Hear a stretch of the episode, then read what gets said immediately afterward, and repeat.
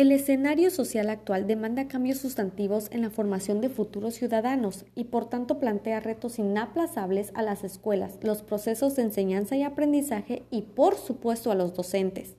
Ser docente en estos tiempos tiene un reto que se debe enfrentar con preparación. Soy Adara Citlali Córdoba Madrigal. Estudié la licenciatura en comunicación y en mi ejercicio profesional encontré la oportunidad de desempeñarme como docente en secundaria y educación media superior.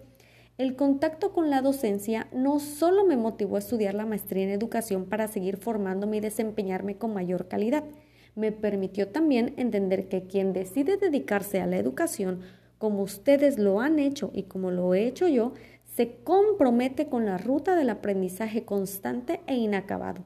Compañeros docentes, estoy convencida que la educación es el motor de la sociedad y también la mejor inversión que podemos hacer en nosotros y en las futuras generaciones.